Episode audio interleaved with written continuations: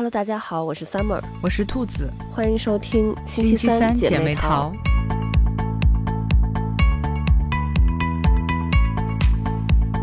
这两天有一个热搜引起了大家的讨论，然后呃，我们呢作为这个文艺女青年，也是有关注到了这个话题，就是史航的这个事件。说实话，我看到这个事情，我是我的感受是震惊但不意外，因为之前史航出名是因为《奇葩说》那个节目嘛，然后当时看到的时候就觉得这个人长相，说实话。有一点猥琐，然后，但是他确实又很有才，所以当时对他的那个看法，对他的一个观感，就是就觉得，啊，可能就是这种，嗯，这种文人，就自古这种感觉，这种文人墨客都是这种风流倜傥的嘛。虽然他形象不是那么的好，但是呢，就感觉其实就跟爆料的这个女生说的，就是被他的。才华的那个光芒遮掩住他身上那些缺点了。嗯，我开始知道他也是因为看《奇葩说》，而然后后来就发现他就是经常活跃在大众视野中，比如说有一些新书发布会会请他做嘉宾，还有一些电影的这种放映会啊，然后也是会请他做嘉宾，然后点评什么的。嗯，所以就是还挺经常能在。屏幕上看见他，然后我五一期间就是他其实上了好几次热搜，然后我经常能在手机的这个推送上就看到，嗯，就我跟你的反应是一样的，就是震惊但不意外，就是因为就这样的事情，就是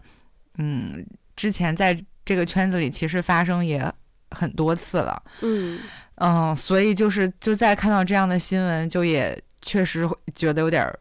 嗯，不意外，就是就是啊，就是啊，又又是一个这样的事情。然后等到细细的看了他他们发的那些微博，嗯，呃，尤其是就是被大家讨论最多的那一篇，就有有很多人说就是他在写小作文什么的，嗯。但是看了之后，就是啊，确实是有一些举动，我真的觉得实在是，实在是就是 看不下去了。真的，因为那个女生也是这种文字工作者嘛，所以他文笔非常好，他写的那个太有画面感了，然后以至于就啊，感觉有一些不适，看到那个那些那些文字。对，是，就是我记得之前啊，我忘了是不是也是奇葩说还是什么，他就是说，其实，嗯，就是没有办法真正的去跟他。共情，就是因为我们没有经历这一切，嗯，但是光是通过他的文字就已经能够，就是感受到他的这种情绪了，嗯，啊，所以就是看着其实也挺压抑的，嗯，对，因为说实话，呃，因为每个人的这个性格和他的这个经历、他的背景不一样，所以就以我的话，我可能不会。做出跟那个女生同样的反应，但是其实我是能理解她当时的那个心情的，就是，哎，尤其是在这种嗯文艺啊、文文学啊什么这个圈子里头，就这种艺术的圈子里头吧，真的就是这种。大咖或者这种就是资深的这些人，他们是非常有话语权的，而且是那种决定性的那种话语权。你如果作为一个新人，没有得到这些资深的在这个圈子里的人的引荐呀，或者是说呃推荐什么的，你真的很难在这个圈子发展下去。因为你说这种艺术类的东西，其实就。每个人的审美和每个人喜欢都不一样，所以你说谁好谁坏，就说文无第一，武武无第二嘛。其实你是没有办法评评价出来的，所以是很需要这种，呃，这种资深的这些的在这个圈子里的人帮你去推荐，把你的作品推荐出去的。可是你说他遇到这样的事情。就他就说，不管他条条大路通史航，就不管他换到其他地方，或者是换到换到呃别的工作的地方呀，或者说呃碰到别人，可能还是会遭遇类似的事情。但是你说他学了这么多年，呃，出来这个专业，他又不可能去转行，所以我就我非常能理解他的那个那种绝望的感觉。对，而且我也很能理解他，就是那种，嗯，就想隐藏自己，不要让别人发现自己，就是就是想自己努力的去，嗯，就忘掉这个事情，嗯甚至假装这个事情没有发生。就是我很能理解他这种这种心情，就是其实这也是就像咱们之前也聊到过很多期关于女性话题，就是也是这种我们一个一直延续下来的一种传统，就是女性当在遭遇这种事情之后，都首先是希望不被别人发现，嗯不要让别人看到。对，就是然后她她会首先会想说，嗯，会担忧别人要如何会去看待自己，嗯所以这其实就决定了她接下来呃没有敢去嗯、反抗，或者说直面的去跟他对峙。嗯所以我觉得这个其实，嗯，这一次能有这么多人就是都站出来，我觉得其其实他也是一种一种进步。嗯，嗯，对，我记得就像那个吴某凡的事件之前，没有人会想到他作为一个偶像，然后资源那么多。呃，感觉什么都不缺，他能做出这样的事情来。直到有一个人站出来说，然后陆陆续续的又会有很多人出来说，大家才知道这个人是这个样子的，这件事情的真相是这个样子的。所以我觉得，虽然说现在有很多网络上的这种小作文不一定是真的，但是确实，呃，网络这个平台让能让更多人有机会去把一些她可能遭遇到的不好的事情来说出来。因为这个女生她就是说，她也不想要去曝光自己的身份，因为她现在有一个非常正常的工作，非常正常的这个呃男朋友，非常正常的生活。所以她也不不是为了火，然后网络刚好也给她提供了一个可以隐藏掉她自己真实身份的这么一个平台，但是她可以把这件事情给说出来。对，所以我觉得她后面其实是很勇敢的，就是她也很好的隐藏和保护了自己。嗯。嗯，因为就是确实，肯定还是会有很多人去嗯攻击他的，因为我也有看嗯。到底下的一些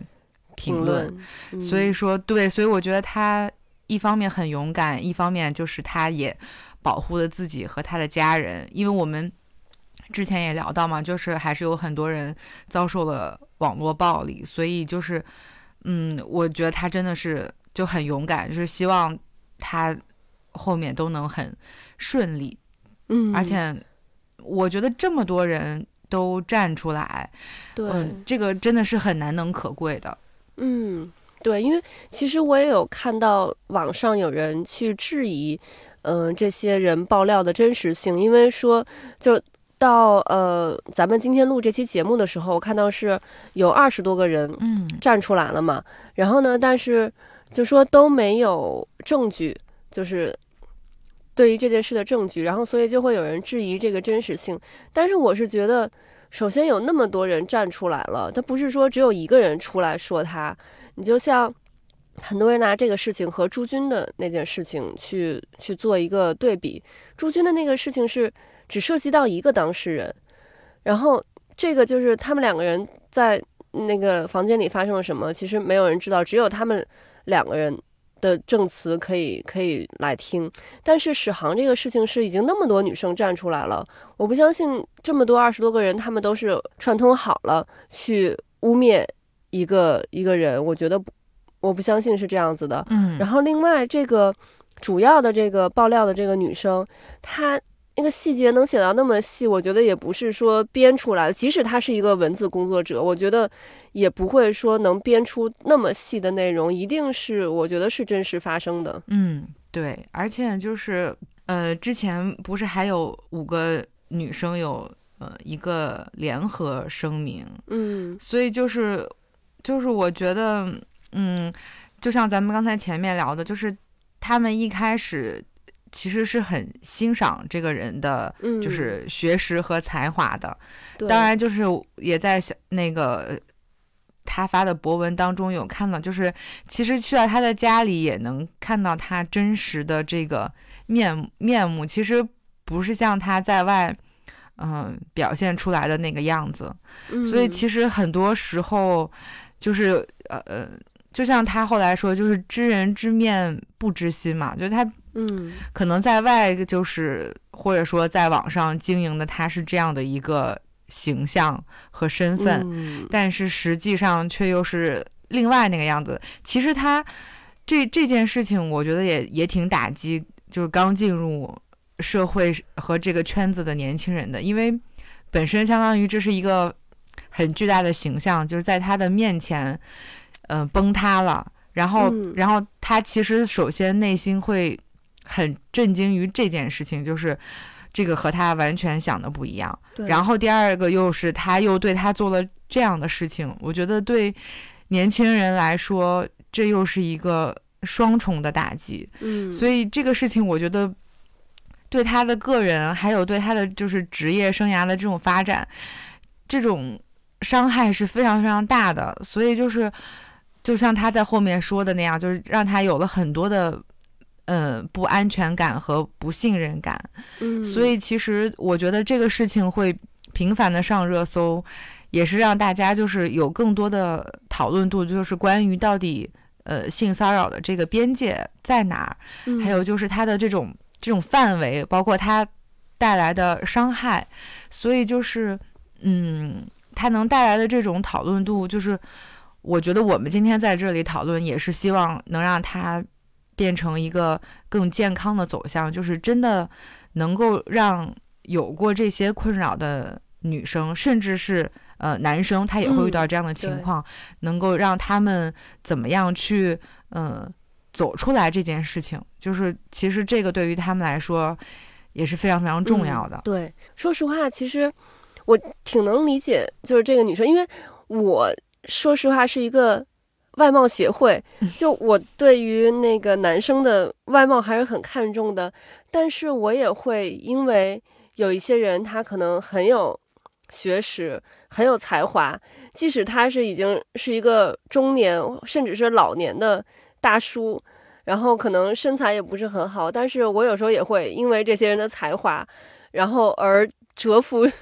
折服于他们的才华之下，所以我很能理解他。然后当他可能去去到史航家里，跟他接触之后，发现他并不是想象中的那个样子的时候，其实也很像，就是比如说有一些偶像塌房了，然后那些粉丝还会极力的去帮那些偶像去去说话，去帮他去那个圆这个事情。他其实在他心目中，史航就是他的偶像，所以他当看到那些。可能跟他想象中不是那么一样的东西的时候，他在心里头他会去替史航去去说话，让让自己能接受他的这个样子。我觉得就是，其实你说，呃，文人或者说艺术家吧，呃，感情比较充沛，感情比较丰富，其实呃是 OK 的。但我觉得这个，呃，你也可以。就是喜欢年，就是比如岁数大的人喜欢年轻的女生也都没问题，但我觉得这个前提是在你情我愿的情况下，就是你不能去强迫对方去接受你的这个感情。如果对方不愿意的话，但是如果对方同意，当然有有一些人我们知道，他其实可能是，呃，有一些年轻的女生，她知道自己。有这个优势，他愿意利用自己的优势，比如说像邓文迪，我们也是，虽然我们不会这样做，但是我们是，就是怎么说呢，也能接受这种这种做法。但是当女生不愿意的时候，我觉得你不能去强迫她，这样是不对的。对，而且我看了那几个人的描述，就很多和他就是刚认识没多久，嗯，甚至就是一面之缘，他就。敢对别人动手动脚，对，所以就是就是你要说他不是惯犯，我真的也是不太相信。对他一定是，就是他在他之前的经验里头，他已经成功过很多次了，嗯，所以当他再碰到相同的情况的时候，他知道他还是会成功，而且甚至有可能，我觉得他不一定是对所有女生都会这个样子，他一定是看中了。就比如像类似于这个女生，嗯、她可能是从嗯、小地方过来的，她不太不太敢，她觉得这样女生比较好欺负，她觉得这样女生，呃，就像这个女生，她刚开始遭遇到这个事情，她就会觉得，哎呀，是不是我不识逗？是不是这个文化圈子里的人，大家都是这样？我如果急了，我会不会显得太土？她不是说她第一个想法不是说反抗他，她第一个想法是质疑自己。所以我觉得她就是作为史航来说，她一定是老油条了，她就是看中了是这样的女生，她才敢下手。如果是碰到比较有个性、比较就是他感感觉这个女生会反抗，或者会把把她这件事儿爆料出来的话，我觉得他可能也不敢下手。嗯，我觉得这就是俗话说的“看人下菜碟儿”。嗯，对，嗯，他就是，所以就是很多人其实都讨论到了“权力”这个词，因为嗯他也是，我觉得他也是深谙自己是在这个圈子中有一定的话语权的，所以他嗯。觉得他可以肆无忌惮的去这么做，对，就没有任何的，就是害怕和觉得自己的行为不当。嗯，然后他之后还能很堂而皇之的给对方发信息，然后说一些那种非常那样的话，就是，就是对，所以我觉得他对于这件事情是没有羞耻心的，但嗯，反而是让那一些就是受害的女生，她们自己感到就是自己很羞耻，甚至觉得是不是因为自己穿衣服什么什么的原因，但其实嗯这根本不是他们的原因，所以我觉得这一层的这种伤害是非常非常的可怕的。嗯，而且我觉得这件事其实，呃，当然我们说在这个，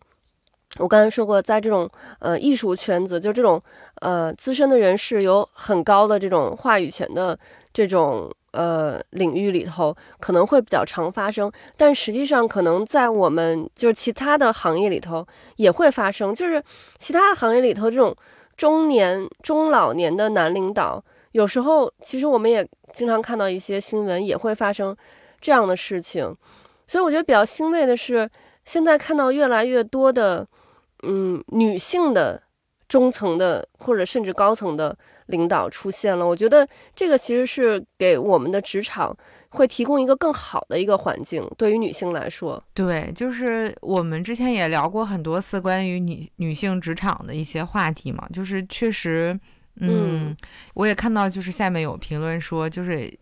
嗯、如果去调查问卷问一些，比如什么，呃，私企啊，国呃一些国企的人，可能女生、嗯女性的员工都有过这样的情况，嗯，所以说，其实，嗯，可能甚至有一些人都已经没有意识到他自己在经历一些就是性骚扰，嗯所以说，我觉得就是大家其实是希望他能够是往好的走向去走的。嗯所以我觉得有一些评论的讨论，其实已经已经偏离了一开始的初衷。嗯，说实话，真的，其实职场上还挺容易碰到这样的事情的，因为很多，你像史航这个，当然是已经做的比较比较过分了，但是有一些职场上一些，可能比如说男领导跟你开一个那种比较那种呃擦边球的那种玩笑，那你也不可能当场就跟领导翻脸，你就觉得可能会就是比较尴尬呀，然后领导。就是和你，然后你也会觉得很丢人，然后你就不想说把这件事情继续扩大，或者说有时候，比如说部门聚餐，那男领导可能给你敬几杯酒，或者让你喝几杯酒，然后我觉得很多就是可能，嗯，外貌还比较不错或者身材还比较不错女生，应该会经常遇到这样的情况，或者就像咱们呃前两前两周说的那个《爱很美味》，那个里头那个方心，她就是会。被领导叫过去陪客陪客户喝酒啊什么之类的，我觉得其实就是在不同的行业里头，都或多或少的女性会遇到这样的事情。嗯，但是我也我也就是有一点觉得挺让我震惊的，是因为我嗯本身没有觉得史航有特别的呃厉害，或者嗯说对他，是其实大家都说他那个非常大的，并没有什么作品，他唯一拿出手的就是《铁齿铜牙纪晓岚》第一部，他还是第六编剧。对，所以我其实当时也也比较震惊的，就是就是好像就我没有，因为如果不是因为他老出现在那个综艺节目当中，我其实是不太知道他的。嗯，但是就是这样的人也也敢，嗯，就这么对。女生下手，嗯，就就所以就会觉得这个对女性的这种职场环境确实是太不友好了。嗯，其实我觉得他有可能是因为他不一定在这个呃事业上面可能有多大的成就，但他一定是这种深谙人际交往的这个这个事情，就是他可能会跟一些这个圈子里的大佬，呃，保持很好的关系，然后或者说他的朋友，其实我们也。就是知道他的一些朋友也是在这个圈子里头很有名的，这个很有分量的一些人嘛。他可能他跟这些人关系很好，就是为什么那个女生说条条大路通史航，就不一定是他可能本身能有多大的决定权或者是话语权，但是他认识的这些其他这些大佬们，可能是能掌握这个圈子很多的资源，或者是说这种话语权的人，对。对，而且你想他，呃，就是接过呃《铁齿铜牙纪晓岚》那个编剧之后，嗯，然后他好他就没有啥特别有名的作品了，对，然后就这个人就这样大摇大大摆的变成了一个名人，而且他自己的也没有很，就是说像。一般的，你说这要是换成一个女生，肯定是会非常的，大家在意。就像我们上周说的，她非常在意她的呃外表呀、身材呀。但是史航他就是这样的一个形象，然后就出来，呃，大摇大摆的 赚钱，然后打着这种名人这种呃。文化学者的这种身份，嗯，所以我觉得，嗯，就确实真的，职场对于同样，我觉得是男生和女生，啊，这种境遇的差别还是挺明显的。对 你这么说，突然让我想起傅首尔来了，就也是那个奇葩说出来的选手，然后可能，嗯，就是外貌上来说也不是，嗯，就是这种传统审美里的这种美女，但是。她，我感觉她虽然也火了，但她跟史航还是没有到史航的那个那个层级。就是真的，男男生和女生在同样一个这个职场里头得到的确实是有差别。对，而且我也看有一些男博主会加入到这个话题中来讨论。嗯，但是就是像嗯，刚才我前面说的，就是。就是，嗯，之前我我忘了，可能是是奇葩说哪个选手在有一次辩论上，其实有有有说过这样的话，就是其实没有一个男人他是能就真正理解和共情这个女人她到底经历了什么的，所以他们其实出来说这样的话，就是，嗯，就就我觉得，就还是希望说大家是能往这个更好的方向去去推动，就是。嗯，我们不是为了说，呃，要怎么怎么样，而是希望说，能够让女生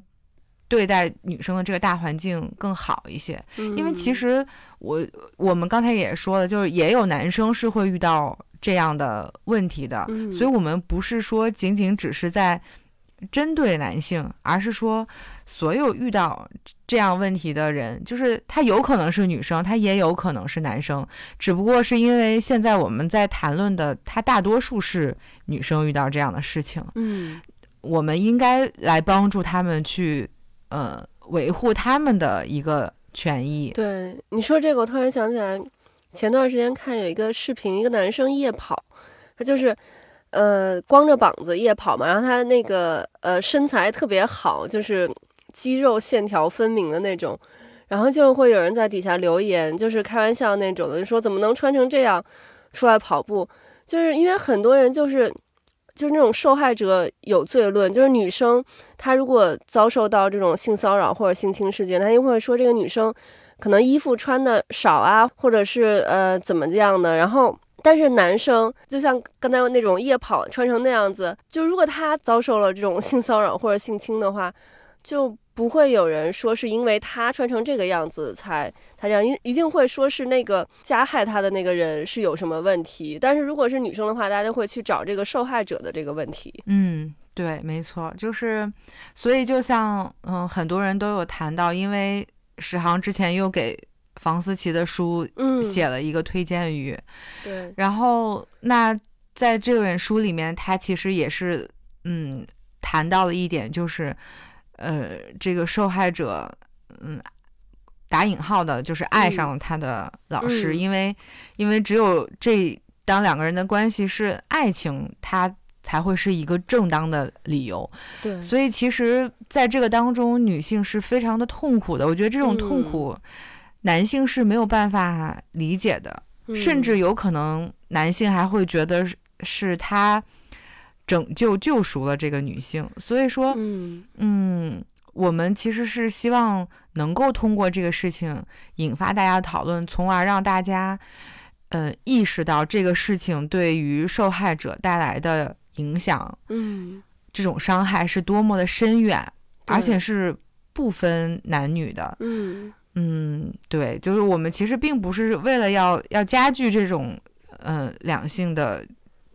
这种不和谐的关系，其实我们是希望它能够变得更好。嗯，对，因为其实网上还有很多人质疑这个事情的真实性，就是因为他们有看到史航放出来的那个，呃，他和那些女生的聊天记录嘛。嗯，有些人会觉得，哎，这个看起来像是你来我往的，并不是史史航单方面的去表达他的感情，就感觉好像女生也有在回应，就是女生有写，包括什么等你回来呀，或者是是呃咱们一起去健身这样子的话，但实际上就像刚才你说的，房思琪他那个那个小说里头，他写到他只有。他已经是一个受害者了。他这个时候，首先是他对自己也有怀疑，然后另外是他觉得他即使说出来了，也并不能达到什么效果，然后就是对方也受不到什么样的制裁，所以他这个时候他只能，他其实心理上是是不能自洽的，所以他只能是，呃，自我催眠，就是让自己去相信这个是一段真实的感情，就是这个感情是一个你来我往的。你情我愿的这么一个关系，他才能觉得这个能成立，他才能过得了自己心里这一个关。但是这件事情就会被很多人说成是，啊，不是这个，呃，只是单方面的这个感情，是你们其实双方都有一样，甚至有人说，啊，是不是最后这个条件没有谈拢才闹掰的？其实我觉得不是的，他就是女生她心里不能自洽了，所以她只能用自我催眠的方式。来让自己接受这个事实。嗯，而且我觉得就是应该没有女生会愿意编造自己跟史航有一段情吧？我觉得可能宁愿编造和吴某凡，也不会愿意编造说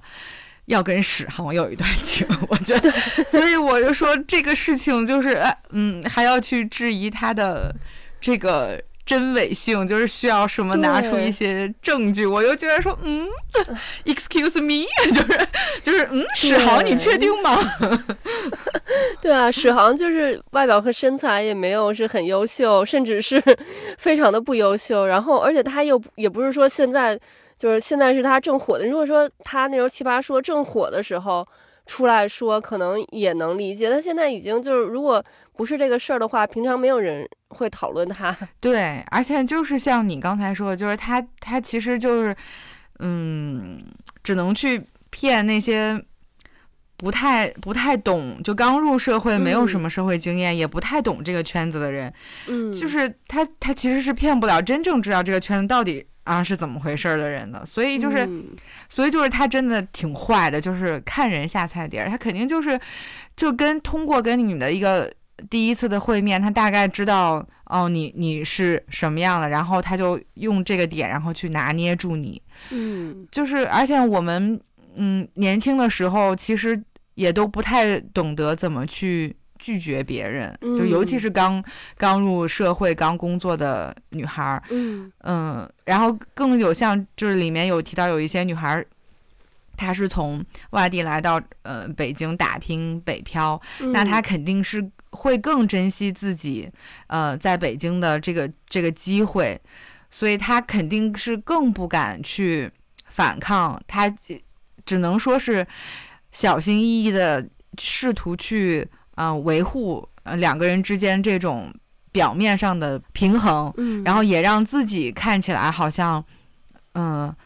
很很平和，所以就是，嗯，哎，我觉得他们真的就挺不容易的。然后过了这么久，嗯，还能敢于站出来说，其实是又揭开自己的伤疤了。所以，对，嗯，我就是我还是很佩服他们的这种勇敢的，就是因为有他们，才能让这一个事情又又再一次放到大众的视野里来，让大家去讨论。然后能够让大家，嗯，帮助把这个事情往一个好的方向去发展。嗯，对，这些女生，我觉得她们其实都是学历其实并不低的，而且应该就是能跟史航接触的，肯定都是这种呃文字工作者。我觉得，或者是说可能这种影视圈的人，对于他们来说，不是那种什么都不懂，然后没有什么见识的这种人。但是我觉得。你说他们受过这么多年的教育，但是我们的学校里头从来不会有一门课程去教他们怎么去识别这些渣男，怎么去懂得保护自己，怎么去跟男性正常的去交往。我们的学校里并没有教这些东西啊，所以我觉得就是有的时候我觉得很可悲，就是我们受了这么多年的教育，但是其实对于和另外。一半的相处和保护自己这一方面的知识是非常缺失的。嗯，所以我觉得女生们其实要稍微呃脸皮厚一点，就是不要怕，就是当场应该质疑他、回击他。嗯，你看他多么的不要脸啊！然后就是能就是嗯这么多年，嗯，简直就是啊。感觉都在做同样的事情，但是，嗯嗯，女生们在遇到这样的事情，就是反而因为脸皮儿很薄，就是会会不好意思。所以我觉得，女生们就是应该在，我觉得在日常当中应该就是脸皮儿稍微厚一点，就是不要怕跟他撕破脸。嗯嗯，对吧？因为我觉得现在这样的时代已经和。之前不一样了，就是，嗯，哪怕咱们因为这个事情，在这个工作上遭遇到了一点点问题，或者说不行了，那又怎么样呢？我们还年轻，即使我们就是再换一个赛道再开始又怎么样？就当场的回击的这种，这种回击，其实对你可能身心是更有好处的。而而如果你这样一直压抑自己。嗯，可能又会给自己带来不好。当然，因为我不是嗯当事人，也许我这么说有有一点站着说话不腰疼了。就是我我当然我是希望更多的女孩就是在遇到这样的事情事情的时候，是第一时间先想到嗯保护自己，而不是说嗯因因为因为太过害怕而让自己反而受到更多的伤害。所以就这个，其实我们也。也更值得有更多的人来讨论，甚至是有专业的人士来给予一定的指导，就是我们嗯，到底怎么样做会更好？嗯，我总的目的还是希望说，嗯，要保护自己，让当下就是不要委屈自己。嗯，如果能够当场回击他，我觉得这样是是最好，就让他知道，哦，我不是好惹的，你不要再对我做这样的事情了。嗯，对。就看完这个事情，啊，我还有一个想法，就是一定不要把我的孩子培养成这种讨好型人格。我觉得讨好型人格的人真的很容易受委屈，因为其实我觉得我们可能或多或少的在生活中都有一点这种讨好型人格的这种感觉。因为像我的话，我就是特别不会拒绝别人。我就是不会不会说 no，像以前上学的时候，呃，比如说有人喜欢我，然后说想跟我交往，我可能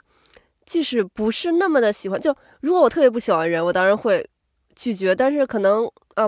没有就无所谓的，然后我就不好意思，我很多时候是因为不好意思拒绝，然后就答应了，然后过了两天。我突然觉得，哎，我其实对这个人没有感觉，然后可能就跟那个人说，那咱们还是不要在一起了，啊，其实这么想起来，我是不是也挺渣的？但是我觉得，就就是可能是因为我讨好型人格，就我不，我就觉得拒绝别人，呃，当场拒绝就很尴尬，两个人。但是其实我觉得是不应该这样，就是如果我。不喜欢，或者是我觉得不想不想要的话，其实当场拒绝比之后过了之后再再说，我觉得其实效果会更好。就是你过了之后给别人造成的伤害，给自己造成的伤害反而是更大。然后包括像工作上面也是，可能嗯，比如说别人给你交代这个工作给你，你可能已经很忙了，但是你不好意思去拒绝别人。这个时候你就会造成自己的工作负担非常的重，那可能你本身能做好的任务，你反而因为工作量太大了，你做不好，然后造成对自己的这个职业生涯造成影响，或者是有时候你作为领导，你去交代下属做这些任务，然后我们也知道现在的这个年轻人，九零后、零零后，他们就很敢于表达自己的意见，你作为领导，你可能给他们交代任务，然后他们还会说哦。就他们会拒绝你，他们说我已经很忙了。那有一些领导，就像像咱们这种 讨好型人格的人，可能就说哦，那算了，那就这个工作就交给我们自己来做。结果也是弄得自己很累。就是你其实作为一个领导的话，你应该是呃合理的去分配这些任务给下属的。所以我觉得，啊，就一定是不要让自己变成这种讨好型人格。嗯，我觉得你说的。有道理，我就是我能，我很能理解你这种，因为就是我也有一直在改自己的这个这个性格，就是尤其是嗯，不太会去拒绝别人，然后不知道就是怎么和别人说不，甚至有时候就是拒绝了别人之后，然后自己还会反思，就是哎呀，我这样做是不是呃不好，或者是哎呀，他是不是就是生气了，或者是怎么样？嗯，但是其实。对，但其实就是永远把别人的感受放在自己的感受前面。对，但其实这样是就是是不对的，而且你你这样就是，其实自己活得很辛苦。嗯。但相反，别人并没有就是像你这样去顾及你的感受。嗯。所以说，其实嗯，就包括在职场上，有时候我们也会看到一些，就是你觉得自己嗯累得要死要活了，然后。好像什么啊，好像自己做了很多事情，然后也做了一些不在自己职责范围之内的活儿，然后自己活得很累啊。但是，但别人活得很很，就是还那还挺潇洒的。然后他还把活儿派给你了，然后就是你自己其实什么都没有得到，然后你还会陷入自己的这种痛苦当中。所以其实就就像你说的，就是。嗯，不要不要去去讨好别人，我们要讨好的应该是自己，就是就是可能真的是随着年龄的增长，就是才能意识到这个事情，就是能够更遵从自己的内心去一点，因为因为你真的不可能，呃，做了所有的事情，然后你也不可能让所有的人都喜欢你，这个事情是就是对，这都是不可能达到的，嗯，所以你就是 选择你自己。能做到的，然后，嗯，能留下来的和你很谈得来的，嗯，就 OK 就够了。我们没有必要去让所有的人都喜欢我们，也我们也没有必要就是把每一件事情都做得那么漂亮，这是肯定是不可能的。嗯，对。就前两天有一个还挺让我感动的一个事儿是，就我老公他一直是那种思想比较传统的嘛，我就感觉他育儿观念。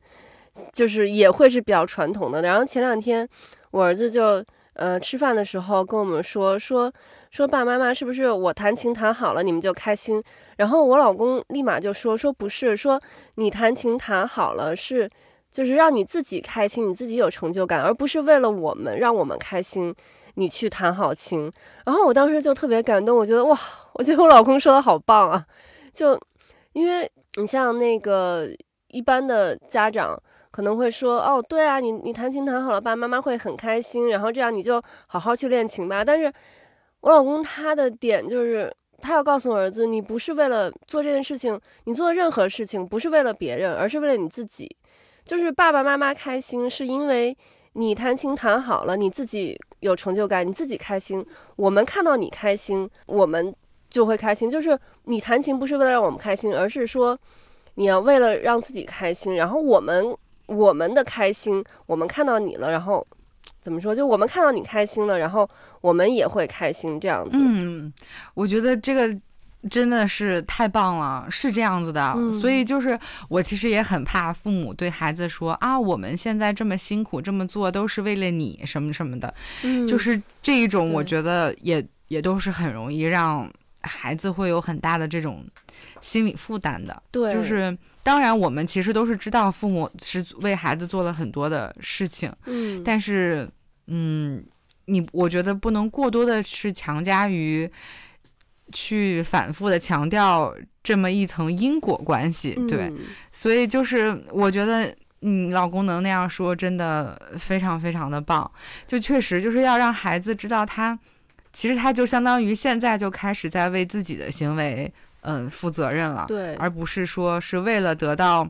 呃，父母的认可，以及他他不是说将来他做这个事情是为了得到别人的认可。对，所以我觉得这个其实真的挺重要的。对，就是要教会孩子是要取悦自己，而不是要去取悦别人。嗯，没错。对，所以我觉得，就家长们，或者是说我们现在作为成年人，我们就尽量让自己，如果知道自己是这种讨好型人格的，然后自己要尽量的学会去更自信一点儿。然后或者因为讨好型人格，它可能有不同的这种。成因，那可能有的人是因为没有自信，有的人是因为太完美主义了，然后有的人可能就不够关注自己。我觉得反正不论是什么原因吧，让自己尽量的去改变这种讨好型人格。然后，如果是作为父母的话，我们在培养下一代的时候，也尽量。不要把孩子培养成这种讨好型人格，因为我觉得讨好型人格真的是太委屈自己了，而且在社会上真的很容易吃亏。嗯，而且我觉得父母就是在培养孩子方面，嗯，如果是男孩的话，我觉得从小培养他，比如说尊重女性，就是妈妈、呃姥姥、奶奶，就是家家庭的成员中其实是有很多女性。对，所以我觉得，嗯。既然我们都是女性，那其实，在教育的这个方面，我觉得对于男生的教育，其实是可以从小呃融入一些对于女性的这种尊敬。然后，如果是女孩的话，我也觉得就是父母应该要教女生怎么样自尊自爱。就是这个可能听起来有一点大，但是其实我觉得是很重要的。就是从小要让她知道，女孩子要自己。爱护自己，自己尊重自己，然后，